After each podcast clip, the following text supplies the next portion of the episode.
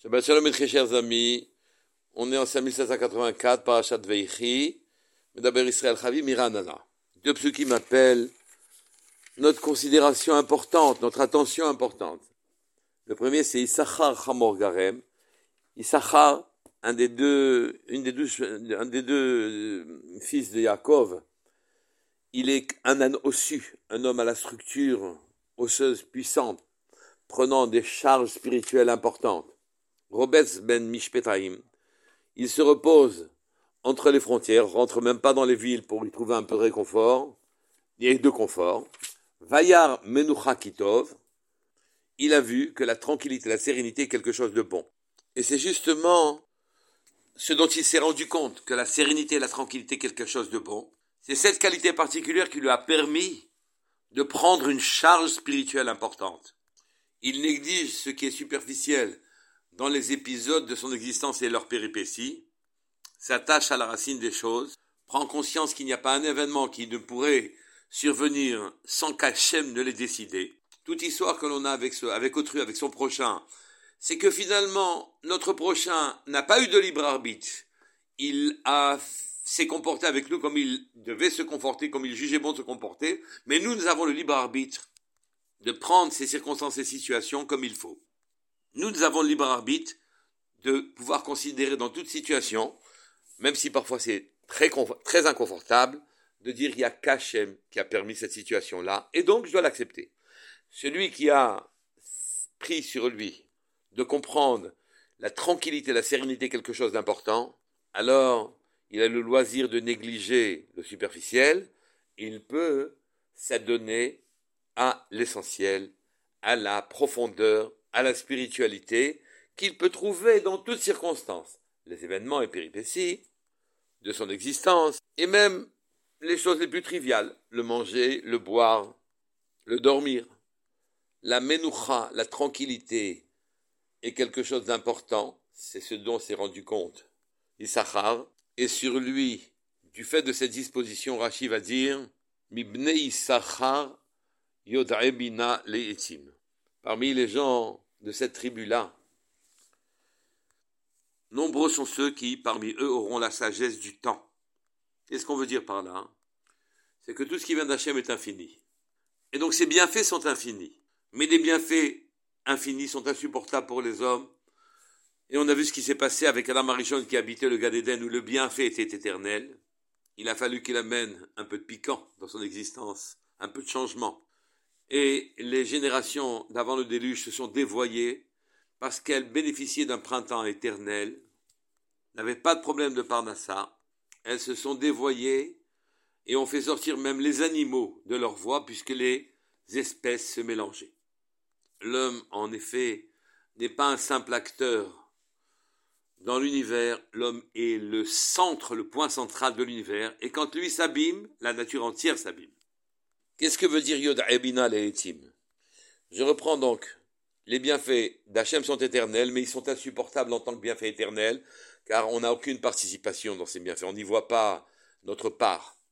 Alors Hachem a limité. Il y a des temps pour chaque chose. Un temps pour que Adam Arishon rentre au Gan Eden, un temps pour qu'il en sorte. Un temps pour qu'il en sorte, en principe, ça ne veut pas dire grand-chose. C'est qu'en vérité, il a fallu qu'il fasse la faute pour sortir du Gan Eden. Répondons pas tout à fait.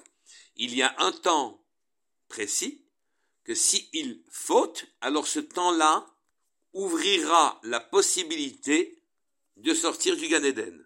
Il y a un temps où Caïn pouvait tuer son frère si jamais il se laissait aller à son Yetzirara. Avant ce temps-là, c'était impossible. Après, c'est l'été aussi. Et donc, vous offre des temps, des carrefours particuliers où les actions sont efficaces, où Hachem leur donne leur efficacité, car les bonnes et les mauvaises actions, perpétrées par l'homme quand elles sont acceptées par Hachem, nous amènent à Mashiach, tout simplement. Et les dispositions de Issachar lui, lui ont permis en quelque sorte de définir quelle est la disposition que permet le temps. Évidemment que dans le sens littéral, ça veut dire qu'il savait calculer les années embolismiques, qu'il savait calculer toutes ces choses-là définir les mois, mais en fait, il savait le temps de chaque chose parce qu'il ne se limitait, ne se limitait pas à la superficie des choses. La menoucha, la tranquillité, la sérénité leur était importante. Ils pouvaient s'adonner et deviner et comprendre la profondeur des choses. Ils savaient découvrir le temps de la bracha. Et maintenant, on peut comprendre même la dracha que fait le Baal Shem Tov sur le début de ce pasouk. Issachar chamor garem. Issachar, un anossu. Mais ça peut se traduire aussi Issachar yesh sachar. Il y a un salaire particulier, chamor garem, qui est provoqué par la matière elle-même. Dans la matière, il y a à prendre un salaire pour l'homme qui est chacham. Je vais vous l'expliquer, mais auparavant, je voudrais vous citer le premier passage de la paracha. Justement, dans notre paracha, c'est marqué Vayikrevu Yemi Israël Lamut. Et l'on traduit approximativement en disant les jours, le temps de mourir pour Israël est, est en train de venir en quelque sorte. Mais c'est pas ça qui est écrit. C'est marqué Vayikrevu et se sont approchés Lamut de leur mort, Yemi Israël, les jours d'Israël. Mais est-ce que les jours sont-ils vivants pour qu'ils puissent mourir? Est-ce que les jours peuvent-ils mourir? Oui. Et on va répondre avec les smart Moshe que oui. Les jours se meurent de ne pas avoir été vécus. Quand un grand sadique, comme notre patriarche Yaakov Avinu, finit, les jours sentent qu'il va disparaître, alors à ce moment-là, s'élève comme un regret dans le monde en disant, ça y est, les jours ne seront plus vécus, les jours ne seront plus habillés. Pour m'expliquer, je dois vous citer un Midrash Rabbah. C'est marqué sur ce passage d'ailleurs que les jours fuient, Ketzel yemino à la comme l'ombre de la droite sur le sol. Et le, Midrash continue, Halvai Ketsilo Kotel, Shel Kotel, ou Ketsilo Shel Ilan. On aurait bien aimé que ce soit comme l'ombre d'un mur ou l'ombre d'un arbre qui demeure, qui ne s'en vont pas rapidement. Et là, Ketsilo Shel Of, Shel Af. Mais non, nos jours s'en vont comme l'ombre de l'aile de l'oiseau au moment où il vole. Et donc, les jours fuient. Comment expliquer ça? Dans Parashat Shoftim, sur le passage Samim Tiye Machem Lokecha, Rashi, ce qui veut dire sois innocent avec Hachem, ne, fais pas trop de calculs. Oui Rachid dit Al acharatidot. Ne fais pas, ne va pas fouiller, chercher pour trouver ton futur. Sois tamim, sois innocent, vis ta vie en confiance avec jours. Mais mes chachamim m'ont expliqué que ça veut dire ne va pas, ne recherche pas ton futur dans ton existence de tous les jours. Parce que seul l'instant présent est vivant. Le futur n'est pas c'est une spéculation spécieuse. Le passé n'est plus. Si abîmé, c'est une perte de temps. Il n'existe que l'instant présent. Dans cet instant-là, hein, que je vous fait converger, fait converger toutes les forces du monde pour te présenter, te mettre dans une situation dans laquelle tu vas faire ta mitzvah. Toutes les, forces du monde convergent vers toi. Le ciel, la terre, toutes leurs composants convergent vers toi dans l'instant présent pour que tu fasses ta mitzvah. Le Baal Shem Tov nous a expliqué que dans la matière, il y a des grains de vitalité. Il n'y a pas de possibilité pour la matière, si petite fut-elle, oui, si insignifiant qu'elle puisse être, il n'y a pas de possibilité qu'elle soit portée à l'état d'existence s'il n'y a pas une étincelle de sainteté, une étincelle de vitalité. Et cette étincelle de vitalité donne à cette matière-là sa forme, ses couleurs, ses propriétés, son goût, et aussi, donc,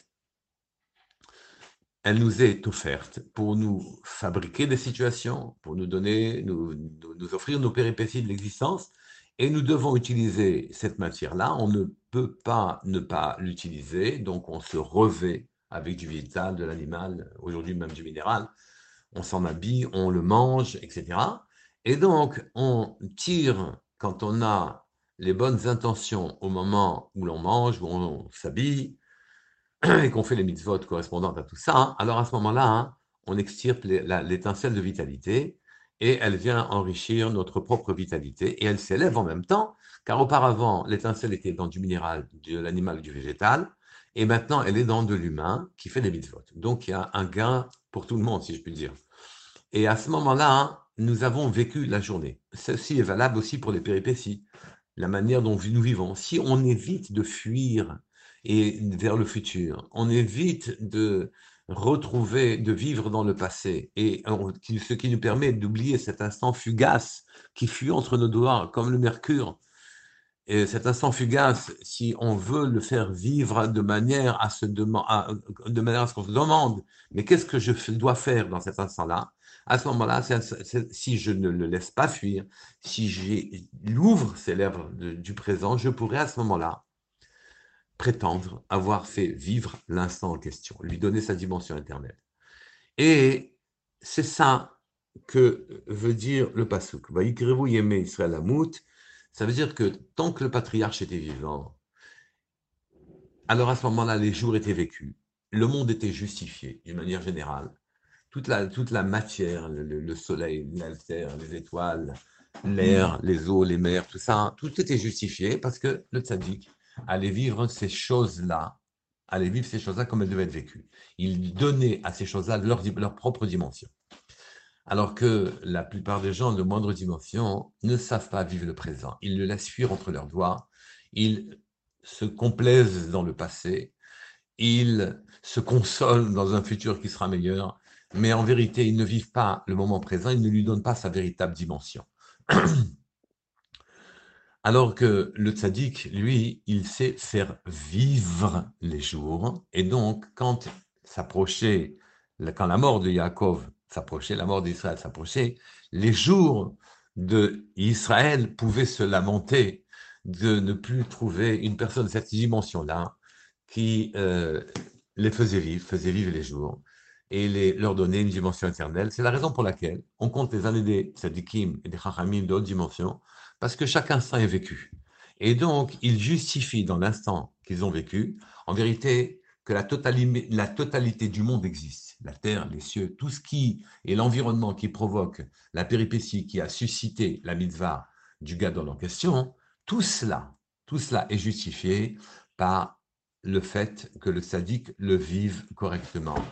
Alvaï, on espère tous que nous saurons, Bezrat Hashem, vivre chacun de nos instants en rapport, en copie avec ce que notre patriarche, notre père, Yaakov Avinu, a fait de sa propre vie, sur lequel on a pu dire que les jours commençaient à appréhender, à regretter son absence.